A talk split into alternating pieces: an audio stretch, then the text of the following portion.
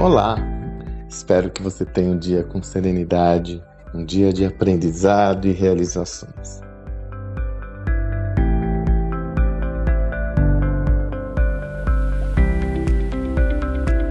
Esses dias eu estava conversando com um líder comercial, um empreendedor e sua equipe comercial.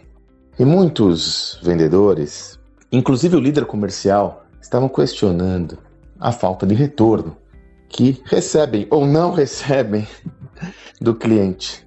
Puxa, mas a gente faz tudo, manda, manda a, a, a proposta, então acessa o cliente e não recebemos retorno, por mais que seja conhecido. Puxa vida, que sacanagem, né?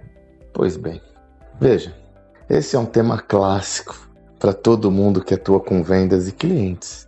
Faz parte do processo. Eu sempre comentava com os meus vendedores quando eu tinha equipe direta. Imagine o tanto de acessos que o nosso cliente recebe.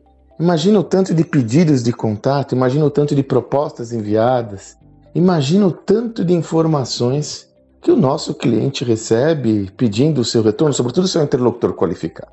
É natural que ele não vai responder a todas as demandas. Então não adianta ficar triste, fazer biquinho, ah, e agora? Não, é só entender que isso faz parte do processo e pensar quais estratégias você pode desenvolver para receber um retorno do cliente. Mas o problema não é o retorno. Nós temos de ir na causa raiz.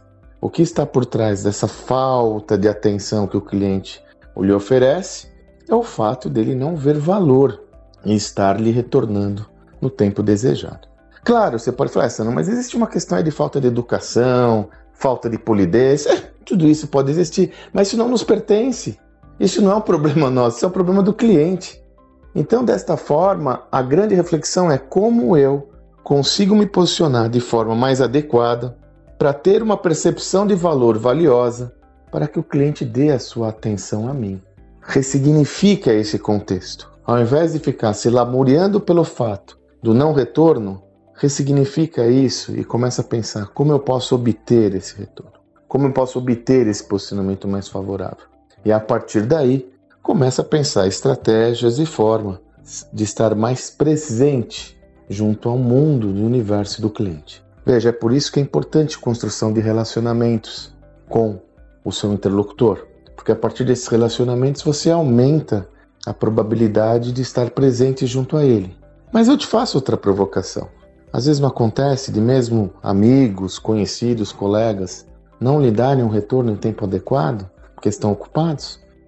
Por que, que o cliente é diferente? Então, ao invés de trazer o problema para o cliente, delegar o problema a ele, traz para você, ressignifica como eu posso ser mais relevante para ter mais acesso a esse cliente. Espero que você tenha um excelente dia e até amanhã.